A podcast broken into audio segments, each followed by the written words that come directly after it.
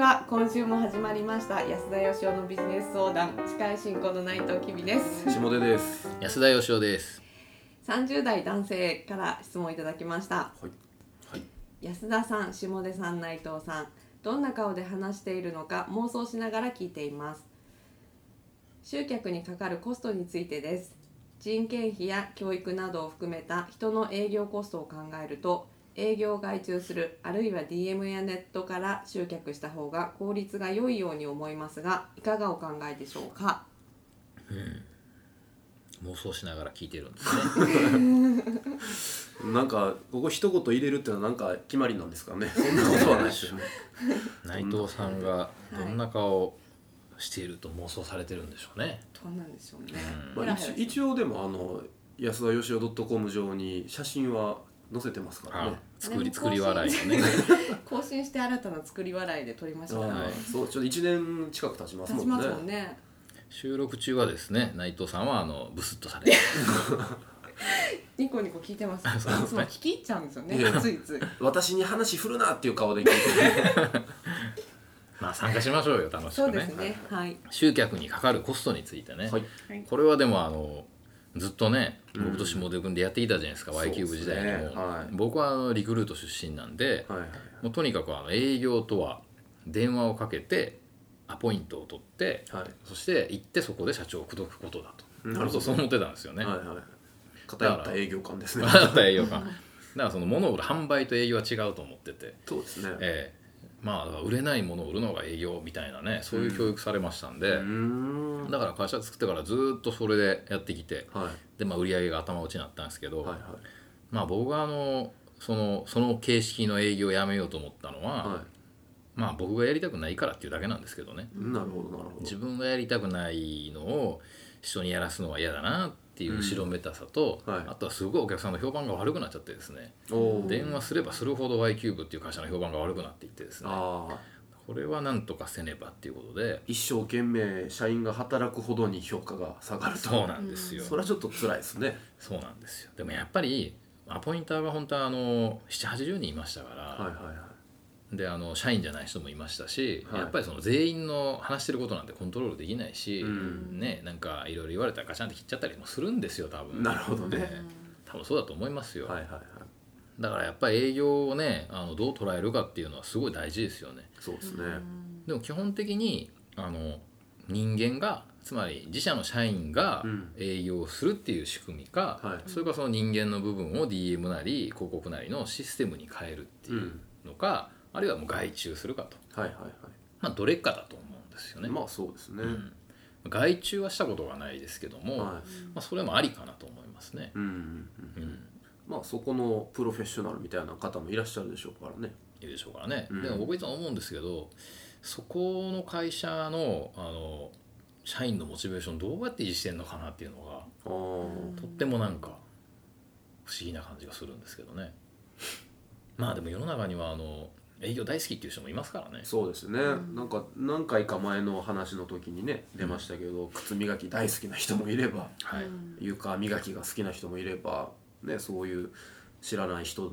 と会いに行くみたいなのが好きな人もまあいるんでしょうけ営ど業ね好きっていう人はね、でうもん電話かけ好きっていう人あんま見たことないんですけどね。ああまあ確かに、うん、まあでもどれが一番効率がいいかっていうのは、はいあの費用対効果のことを言ってるわけじゃないですかそうですねこの方は、そうですよね、はあのそれは多分そのビジネスモデルによって売る商品とそうでかすよね売る相手によって変わるんでちゃんと計算したらい外注したら1個受注するのにいくらかかるんい、はいはだいと、はいで営業マン雇ったら人件費を割りゃいいんで、うんいくらかかるんだとであるいはシステムを作るとしたらどうなんだとか、はいい、くら以下だったらメリットがあるよとかいうことになってくるわけですからそうですね計算したらまあ出てくると思うんですけど、はいはいはいで僕はどちらかというと効率よりは、うんどういう会社にしたいのかっていうことの方が大事だと思うんですよね。うーん僕はやっぱりだってあのもう電話かけやめようと思った時って、はい売り上げのもう99%はももっと言うと99.9%はですね、はいあの本当電話かけて売ってて。はいはいはたまに間違ってなんかセンテルがかかってくるみたいない0.1%ぐらいの なはんいとかはいそんなんありましたけどまあだけどやっぱりあのななんかどちらかというと僕はあの価値観っていうか、はういんそういう問題だと思うんですけどねうー、でん僕はあのあの頃からずっと考え方あんま変わってないんですけど、はいあのこれはあの僕の予言をですね誰も信じてくれないんですが、はい僕はあの営業マンっていう肩書きはねはいうんいずれ世の中からなくなると思うんですよおおーなるほどなるほど少なくとも名刺に、はあの肩書きに営業担当って入れるのはいはい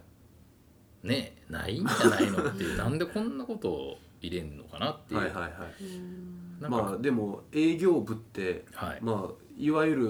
会社では花形だったりもするわけじゃないですかはい、営業担当部長なんてね肩書き書いてると、あエースみたいなですこともまああったわけですよねうんいや僕はだからあの営業を否定してるわけじゃないんですよ、はいはい営業っていうのは別にあの無理やり物を売るっていうことだけじゃなくて、はいその相手がまだ欲しいって気づいてないものを気づかせてあげたりとか、うんこれがいかに御社にとってあるいはあなたにとって有用なのかっていうことを教えてあげたりとかするんで、でそれを買ったことによってすごくなんか会社が良くなるとかうん人生が開けるとかはいはいっていうことはあるわけで、はい営業マンに感謝してる人っていっぱいいるし、そうですね僕も昔あの電話かけて無理やり言ってましたけどそれでも新卒採用提案してくれて、はいあれで会社よかっよくなったよと、うん売り上げ伸びたよって言ってくれる人いっぱいいましたから,、だかはら僕はそれを否定してるわけじゃないですよいなるほどそうじゃなくてその名前ですよ肩書きほうほうほうなんでかっていうとやっぱり人間ってこう営業されるのがあんま好きじゃないし、ああ無理やり進められるというかねうん、営業は花形っていうのはこう売る側から見た論理であってそうですね買う側から見た時にやっぱり商品の説明とか,、うんなんか自分が知らないことを教えてほしいとか、は価値を詳しく伝えてほしいっていうふうには思ってるけど、い、うんうん、営業されたいと思ってないと思うんですよ。そうですね、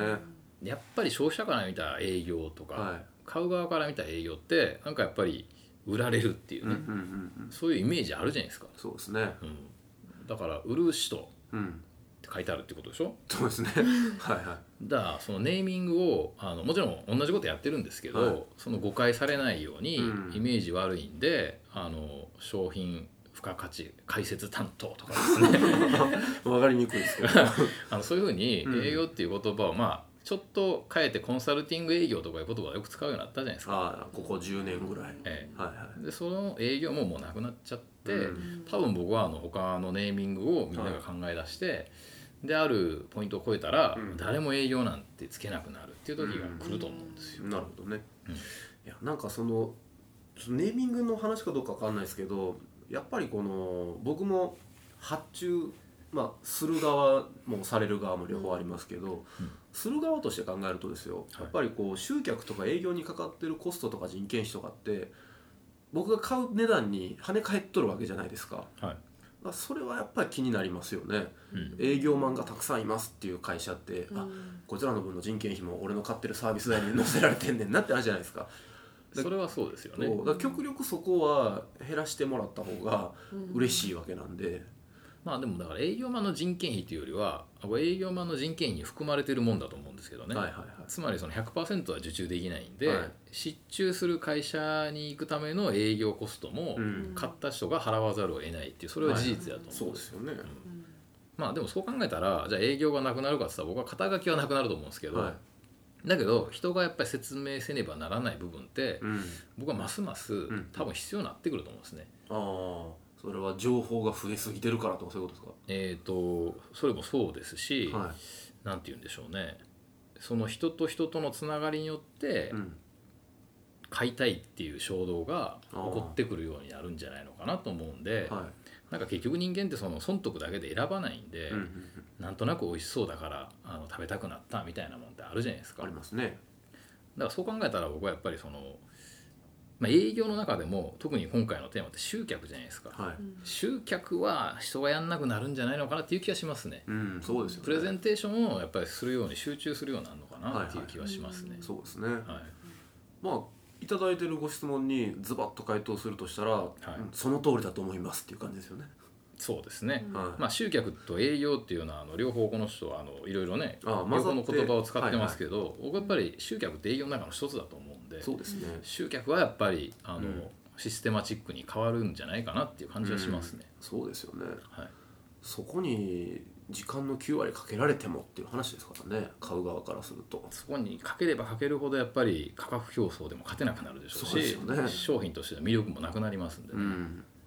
はいということでじゃあ一旦その集客と営業を分けて回答しますけど、はいあの集客っていう分に関しては確かに人がやらない方がいいでしょうし、うんそこの効率コストをいかに高めあコストを下げてはい効率をいかに高めるかっていうのが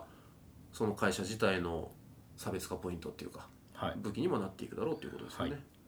はい、でプレゼンテーションは残るけど、はい営業っていう肩書きはやめた方がいいと思いますね。うんなるほど。ええはい、